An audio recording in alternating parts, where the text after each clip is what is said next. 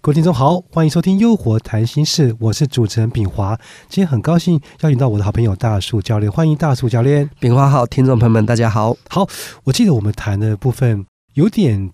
评论领导人的风格，但是我们用比较生活化的方式来来谈嘛。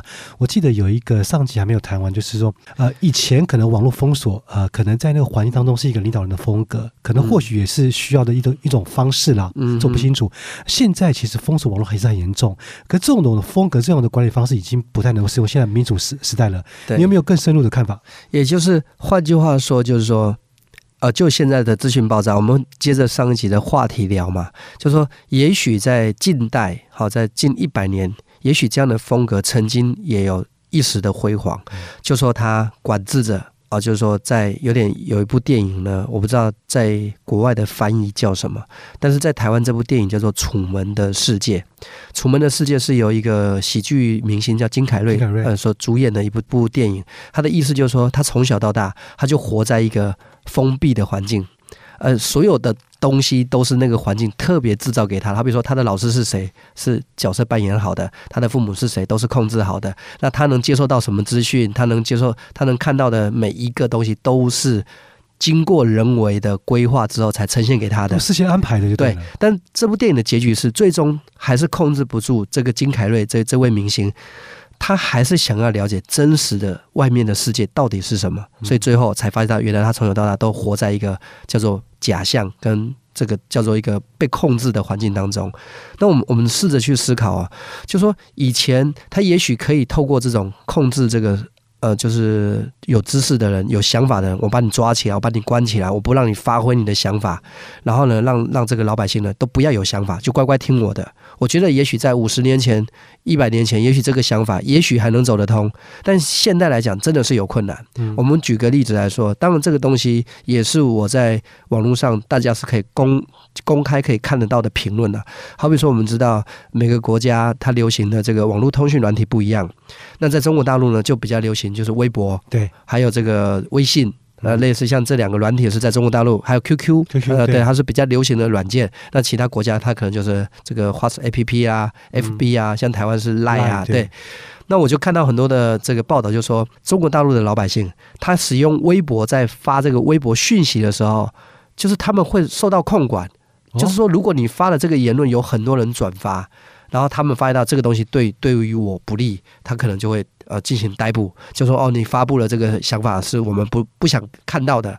那我我曾经看过一个例子，在维基百科里面看到的很夸张的一个例子，就是说当时呢。天津大爆炸哦，这个应该是两年前的事情了。这新闻很大，对，新闻很大。天津大爆炸，然后他说有一个年轻小伙子啊，他就透过微博发布说啊，这个天津大爆炸大概死了几百个人。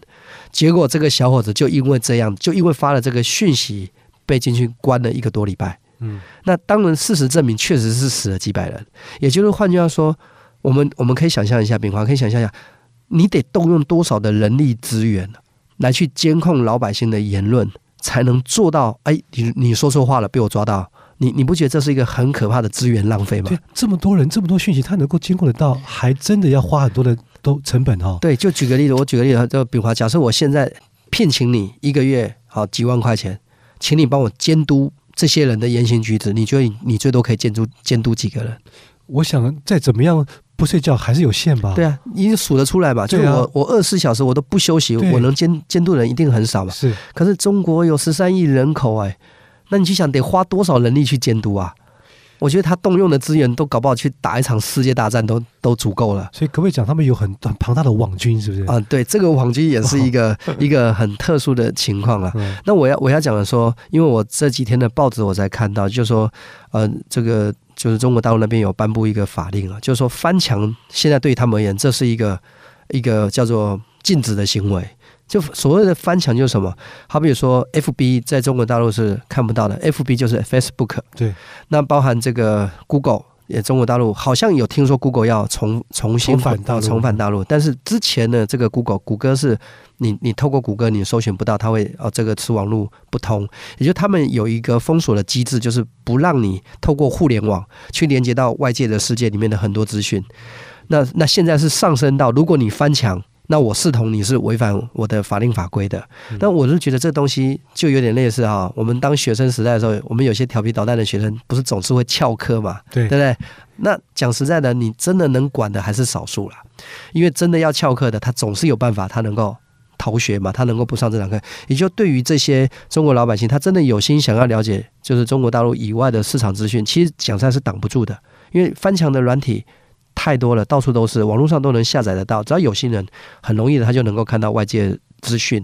那如果要一昧的去压抑或者打压，我觉得他就耗时费力、劳民伤财，而且效果还不好。那再回来，刚才炳华谈的这个所谓的网军，就是网络上面的呃，类似像网络的一批军队。嗯，那当然我不知道我的解释对不对，也就这一批人就是呢，专门来用来监控中国老百姓的。一批人，呃，那他们有一个代号叫做五毛，那我也很好奇，为什么他们叫五毛？为什么不叫三毛？哎，三毛，三毛在中国是个有名的作家哈，呃，但是过世了嘛？啊，对，他们的意思大概是说，他们每发一则讯息。代价是五毛哦，啊，所以所以就是说，他们就是会透过呃他们的领导人啊，给他们一些想法，就你就是这样发。你如果这个人他的思想不是我要，你你们就去呃发动网络攻击，就说这个不对，这个不好啊。如果什么东西是我们想要的，那你们都去赞成说，然后这个好，这个棒，呃，对，这个就是伟大、光明、正确啊，类似像这样子。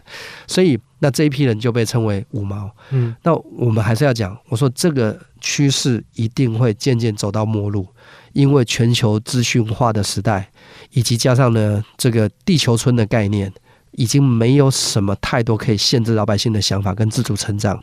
所以说，最好的方法还是要什么？